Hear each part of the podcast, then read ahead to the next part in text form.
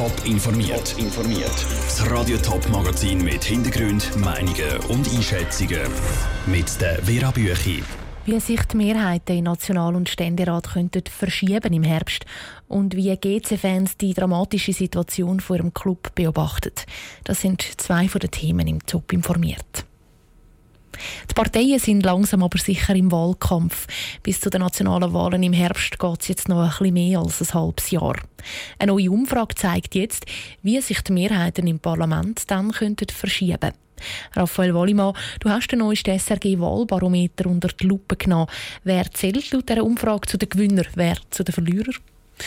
Die grossen Gewinner der Wahlen wären die Grünen. Wenn heute wird gewählt werden wären die Grünen schon fast wieder so stark wie bei ihrem Höhenflug 2007. Die grosse Verliererin wäre die SVP. Sie wird die massiven Gewinne, die sie bei den letzten Wahlen eingefahren hat, fast wieder gesamthaft verlieren.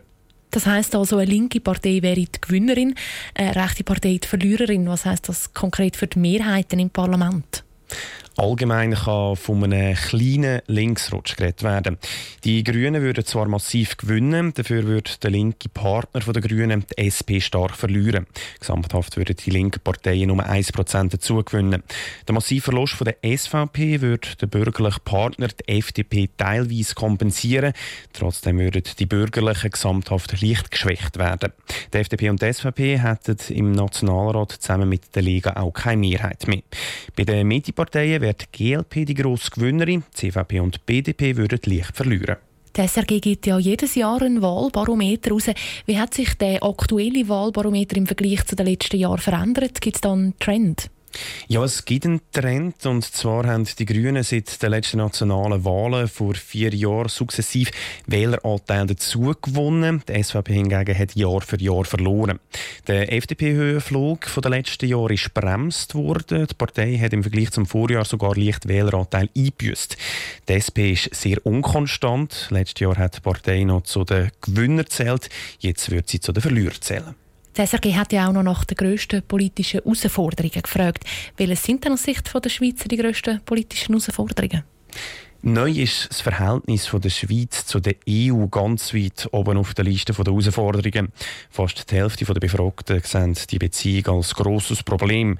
Neben dem zählen auch immer noch die hohen Krankenkassenprämien, die Umweltpolitik und die Altersvorsorge zu den grossen Sorgen. Und auch die Zuwanderung bewegt die Schweizer immer noch. Danke, Raphael Wallimann. Der SRG hat auch noch gefragt, wer die beliebtesten Bundesräte sind. Ganz oben ist da der SP-Innenminister Alain Berset. Auf Rang 2 kommt dann aber schon die neue Ostschweizer Bundesrätin Karin Keller-Sutter. Und am unbeliebtesten ist der FDP-Bundesrat Ignazio Cassis.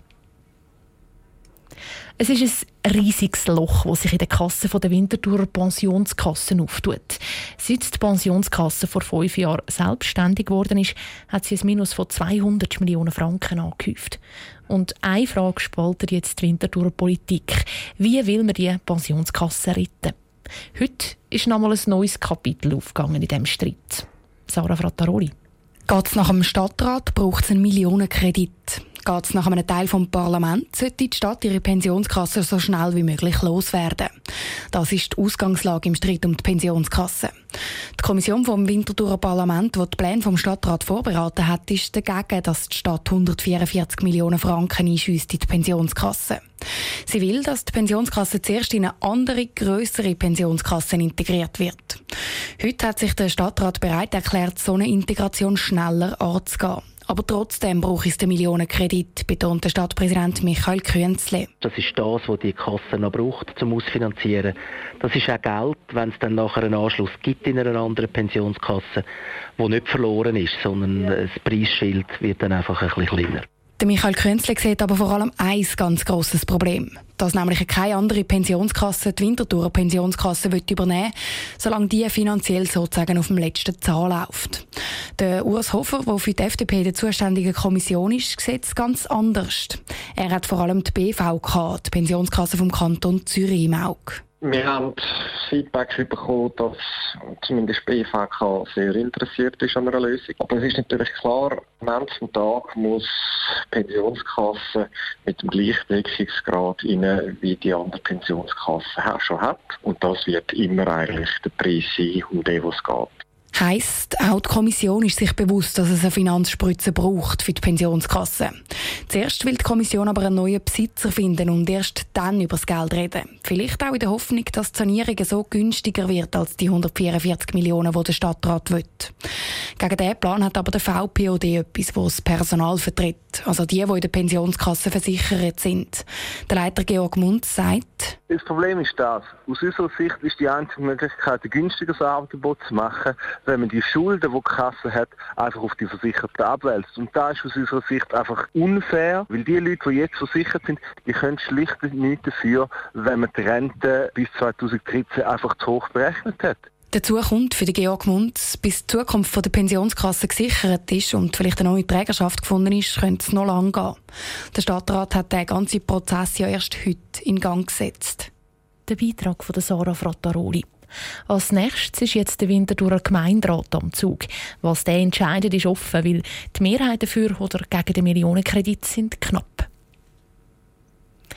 Vom Rekordmeister zum Tabellenletzten mit finanziellen Sorgen. Der Zürcher Fußballclub GC erlebt im Moment gerade einen tiefen Abstieg. Und der ist jetzt gerade noch mal ein bisschen steiler geworden.